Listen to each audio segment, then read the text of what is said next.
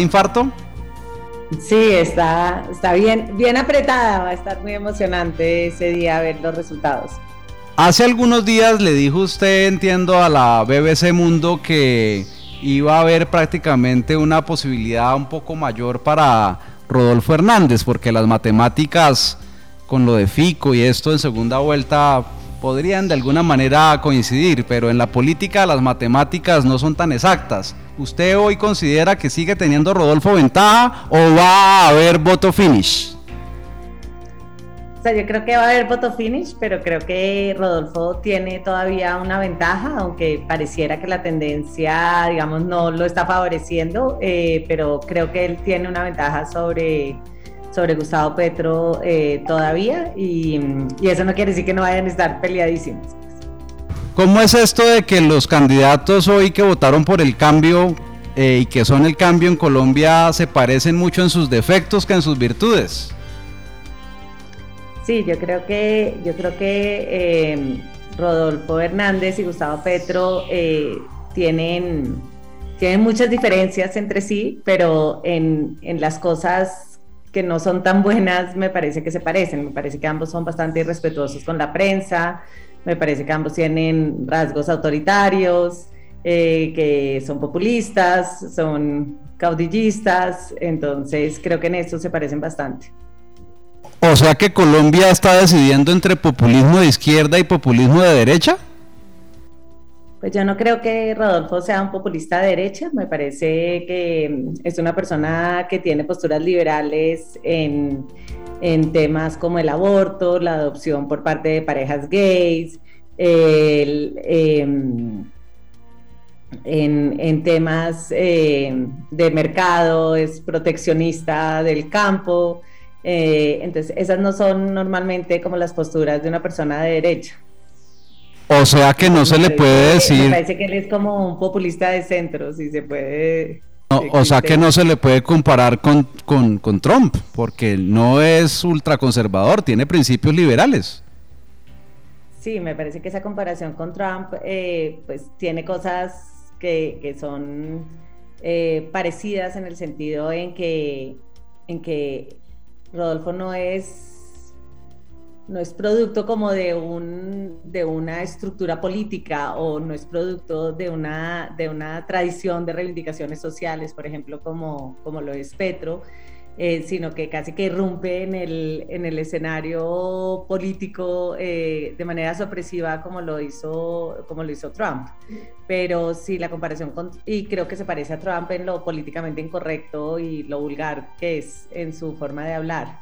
Eh, pero no se parece a Trump ni en, en su conservatismo, eh, ni en representar, digamos, como todo un sector de la, de la población eh, conservador como, como, como, era, como era Trump, ni tampoco, aunque es un hombre, es un hombre rico, eh, pues no es un hombre que viene de las élites, eh, digamos, de, la farándula, de los multimillonarios, eh, como, era, como era Trump. Entonces creo que en eso también tiene varias diferencias. Siendo los dos candidatos anti-establecimiento, ¿en qué momento Rodolfo le quita a Petro el, el debate anticorrupción? Bueno, yo creo que yo creo que Petro fue perdiendo ese discurso al aliarse mm, con políticos tradicionales, eh, controversiales, eh, que también tienen investigaciones eh, por corrupción, como la tía de Rodolfo también, como Armando Benedetti, como Piedad Córdoba. creo, que, creo que Petro, al tratar de ampliar su coalición metiendo políticos tradicionales, pues ese discurso anticorrupción a pesar de su larga trayectoria denunciando casos de corrupción en Colombia, pues fue perdiendo un poco de tracción frente al público. ¿Es mejor aliarse con los políticos para las presidenciales o con el pueblo, como dice Rodolfo Hernández? Pues yo creo que lo que mostraron estas elecciones es que la maquinaria política eh, pone muy poquitos votos, salvo que tú estés dispuesto a comprarlos y des plata para eso. Entonces, eh, pues creo que el voto, sobre todo el voto de Rodolfo, fue un voto castigo a la clase política muy grande y en esa medida yo creo que yo creo que en un momento dado los políticos te quitan más de lo que te ponen. ¿En qué consiste el estudio juicioso que ha hecho recientemente la silla vacía sobre cómo Rodolfo Hernández no es el uribista que dicen ser los petristas? Sí, pues nosotros sacamos una historia que tratamos, como, como esa era una de las críticas que le estaba haciendo el petrismo digamos, en su campaña de, de, ataque a Rodolfo, una de las líneas es que era uribista, eh, pues nosotros nos pusimos a ver realmente cuál había sido la relación de Rodolfo con el uribismo. Y lo que encontramos es que Rodolfo estaba mucho más cerca del petrismo que del uribismo eh, durante, durante estos años, eh, en términos de las manifestaciones que ha hecho Rodolfo a favor de Petro, votó por Petro en las elecciones pasadas. Em, se fue contra él, eh, no quiso apoyar al candidato de Uribe, Uribe lo quería apoyar a él como alcalde y él no quiso. Entonces, creo que hay suficientes manifestaciones de que eh, Rodolfo pues no es uribista. Otra cosa es que obviamente los uribistas van a votar por cualquier persona que tenga posibilidades de ganarle a Petro. Y para el petrismo casi que es ya casi como un cliché, que es que el que no sea petrista por definición es uribista.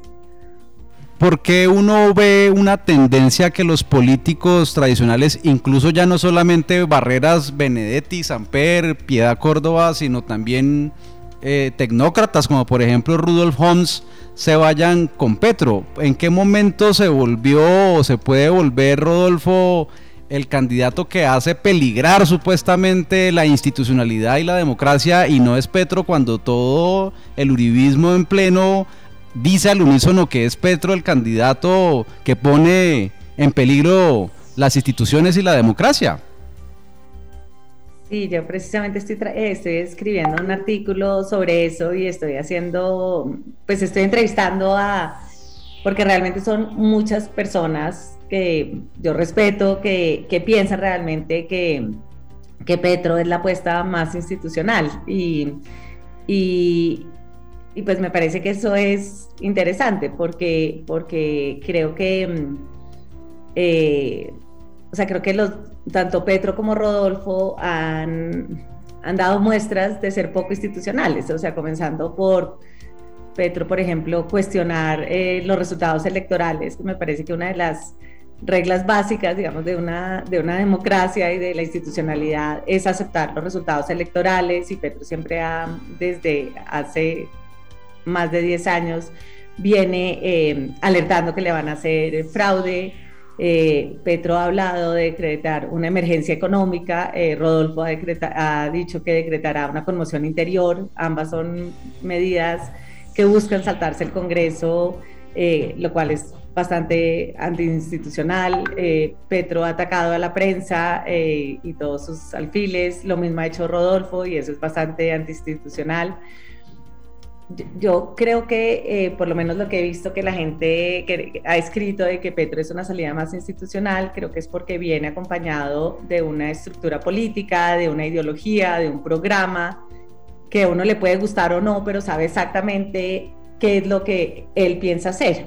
Creo que con Rodolfo su programa es muy escueto, no está desarrollado, eh, no tiene una ideología clara, entonces creo que eso lo hace una persona más impredecible y si a esto le, eh, sumas eh, las declaraciones que él hace, eh, ¿no? que le haya pegado a un concejal y esté orgulloso de eso, que haya dicho por teléfono que le pega un tiro al, al socio que tenía, pues aunque no se lo haya pegado, pues esas son salidas que, que le generan temor a, a, la gente y creo que Rodolfo es una persona muy difícil de asimilar para la gente intelectual, porque él no es una persona que conceptualice eh, sus propuestas, ¿no? Es como más un hombre de acción. Pero, pero es mucho más es mucho más sincero a su juicio Hernández o Petro.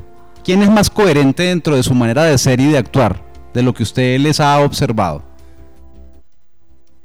A mí se hace difícil como hablar de quién es sincero, porque pues ni idea, no, no los conozco personalmente como para, pues, digamos, los he entrevistado, pero, pero no podría decir quién es más sincero a mí me parece raro que Petro diga que, que invite a Rudolf Gómez a su equipo económico, ¿no? Porque Rudolf Gómez, eh, pues es todo lo que Petro ha criticado y, y es uno de los artífices del modelo económico que Petro dice que va a cambiar. Entonces, como cuando Petro invita a Rudolf Gómez, pues por un lado llegó, bueno, de pronto, de pronto Petro quiere una propuesta más moderada, pero por otro lado, pues siento que, que lo que él representa o lo que él le está ofreciendo a su electorado es un cambio de modelo económico. Entonces, Sí, raro, ¿no? Me parece, sí, eso es como una estrategia. Invitar a Holmes a dos semanas de las elecciones, invitar a las bases uribistas. Sí. Exacto, pero por el lado de Rodolfo también me parece que todo su discurso anticorrupción pues tiene un lunar negro en el hecho de que él esté imputado por un caso de corrupción en donde me parece que hay bastantes indicios en que él sí trató de direccionar un contrato. Entonces, pues creo que en ambos hay, hay altos niveles de incoherencia. ¿Será que a la, política tradicional, al establecimiento, acá por ejemplo en Ibagué, unos magistrados de la sala de casación, de la sala, perdón, laboral, eh, ordenaban el arresto del presidente de la República? ¿Será que hay jueces, magistrados, políticos tradicionales que le temen a que llegue Rodolfo a recortar el Estado y a, hacer todo eso que está prometiendo, que al parecer suele cumplirlo como lo hizo en Bucaramanga? ¿Usted cree que de pronto la tecnocracia o la burocracia de Colombia no le conviene que gane Hernández? yo creo que Rodolfo, si llega a, cumplir lo que promete y se hace cosas parecidas a las que hizo en Bucaramanga, creo que sí va a, darle un golpe a la clase política tradicional eh, muy grande. Creo que él va mm, a, él ha dicho que va a hacer este programa diario para criticar o es como un linchamiento público a, a, la gente que él considera que son corruptos. Eh, él en Bucaramanga realmente mm, acabó con la clase política de Bucaramanga, o sea, de 19 concejales se reeligieron solo tres a punta de las críticas que él les hacía todos los días de poner en evidencia cómo le, ponían, le pedían puestos o cómo malgastaban el dinero. Entonces yo creo que él va a tratar de hacer lo mismo a nivel nacional y eso obviamente pues digamos como que remueve un poco el status quo y, y creo que la clase política pues se la va a llevar muy mal con Rodolfo Fernández. Va a haber más de 21 millones de personas que voten el próximo 19 de junio. ¿Va a haber mayor votación, igual votación que en primera vuelta o menor? Pues casi siempre hay como una votación más o menos parecida, o sea, no es que cambie sustancialmente de una de una contienda a otra. Creo que en esta, pues yo siento que la gente que va a votar por Petro está súper movilizada y la gente que va a votar por Rodolfo está súper movilizada. Y hay una gente en la mitad que está, digamos, un poco desilusionada y que seguramente votará en blanco o, o no, o no votará. Como es una contienda como muy apretada, creo que hay un incentivo de salir a votar, como que la gente siente que tiene más interés en votar cuando su voto puede hacer la diferencia. Pero la gente que nunca vota, me parece difícil que salga a votar esta vez. Creo que votar es costoso eh, y, me da la impresión que el que ya no salió en consultas, el que ya no salió eh, en la primera vuelta, no me parece tan obvio que vaya a salir significativamente más gente en la segunda vuelta. Pero no sé. Si se cumplen sus vaticinios, entonces, ¿cómo llega Petro al 47%? ¿Será que es posible que los de Fico cambien el voto por Petro o los mismos de Rodolfo? a, mí me parece, a mí me parece más factible que gente que votó por Rodolfo en segunda vote por Petro a que gente que votó por Fico vaya a votar por Petro. Me parece que el voto por Fico es un voto muy anti-Petro y yo siento que ellos no van a votar nunca por Petro, o sea, votarán en blanco, votarán por Rodolfo, pero nunca por Petro. Eh, me parece que algunos de los de Rodolfo, de pronto ahora, digamos, con esta campaña tan sistemática contra Rodolfo de parte del petrismo, de pronto mm, hayan descubierto cosas de su candidato que no les gustaba o, ¿no? y que decían o no votar o, o votar por Petro. Creo que una menor votación en el fondo pues le conviene a Petro. Eh, creo que la gente que va a votar por Petro, yo la veo muy movilizada y yo creo que pues ellos van a volver a votar por Petro. pero, em, pero es difícil eh, sacar, eh, Petro dice que solo necesita un millón de votos más, pero realmente necesita por lo menos un millón y medio, dos millones de votos para ganar. Eh, y conseguir dos millones de votos más, pues no es fácil. Y no es fácil, una vez que una persona ya votó por un candidato, quitárselas. Y una de las cosas que a mí me ha sorprendido de Rodolfo Fernández es esa campaña que la ha hecho como con esa estructura eh, multinivel, casi como Herbalife, pues en donde la gente está conectada por WhatsApp, em, ellos mismos hacen la campaña de voluntarios. Esa era mi última pregunta. Las redes sociales. El papel de las redes sociales y lo que y lo que han hecho ambos candidatos, aunque hoy creo que se admira más un poco lo de lo de Hernández que lo de Petro, por ejemplo, una red social que nadie se imaginaba que servía para la política como el TikTok. Sí. O sea, lo que nosotros hicimos una historia que a mí, de todas las historias que hemos hecho, que hemos hecho miles en esta campaña, eh, me parece la más reveladora es esta sobre esa red multinivel que ha montado Hernández en WhatsApp, em, en donde los, los, y en Facebook, en donde los eh, seguidores de Rodolfo van ganando puntos y entonces entre más em, eh, activos son, más eh, posibilidades tienen de conocer al candidato y ellos mismos difunden el mensaje y arman las caravanas y, hacen la publicidad. Es una campaña que romperá récords en una campaña austera. Eh, y pues si él llega a la presidencia, yo sí siento que esto va a significar una revolución en la forma de hacer campañas, porque pues mientras Petro se ha gastado, no sé, creo que 20 mil millones de pesos, el otro se ha gastado menos de 4 mil millones. Eh, y es una campaña en donde si tú tienes las bases de datos, los teléfonos, estás en el celular de 2 millones de personas, eh, pues eso es muy poderoso, porque esa es la gente que tú le mandas un mensaje el día de las votaciones para que no se quede dormido, le recuerdas que ojalá lleve a la mamá y a la abuela. Eso realmente eh, pues tiene, tiene mucha fuerza y es algo que, que nosotros no hemos visto en formas de hacer campaña así en Colombia. Y por último, doctora Juanita León, directora de La Silla Vacía, ¿y el uribismo qué? ¿Se enterró o no se enterró ya? Pues a mí me parece que por primera vez en 20 años esta campaña no gira ni alrededor de las FARC ni alrededor de Álvaro Uribe y eso es un cambio gigantesco.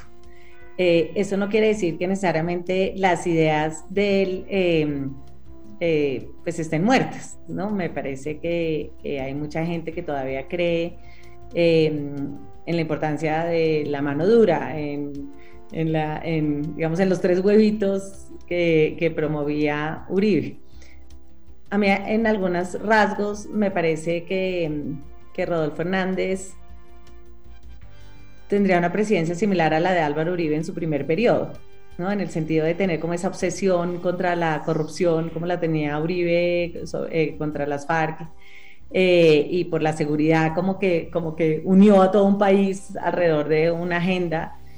A veces siento que cuando la gente tiene solo un, un propósito en la presidencia y una obsesión, eh, eso moviliza, moviliza mucho a la gente detrás. Eh, y me parece que Rodolfo es, es, digamos, como con esa mirada muy provinciana y muy, muy hacia lo local, como lo tenía Uribe, eh, que, que, no, no le importaba mucho como, como ¿no? las corrientes contemporáneas del resto del mundo.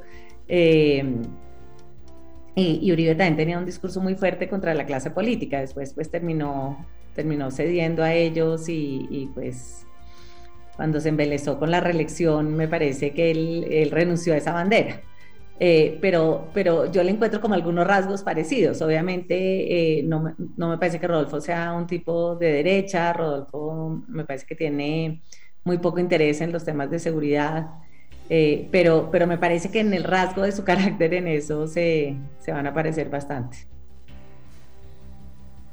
Apreciada Juanita León, directora y fundadora de La Silla Vacía de la capital del país, el medio digital político más importante de Colombia. Muchas gracias por hacer sus análisis hoy públicamente a través del medio regional Ecos del Conveyman y Bagueto Lima. Usted es muy amable. No, muchísimas gracias por invitarme. un abrazo.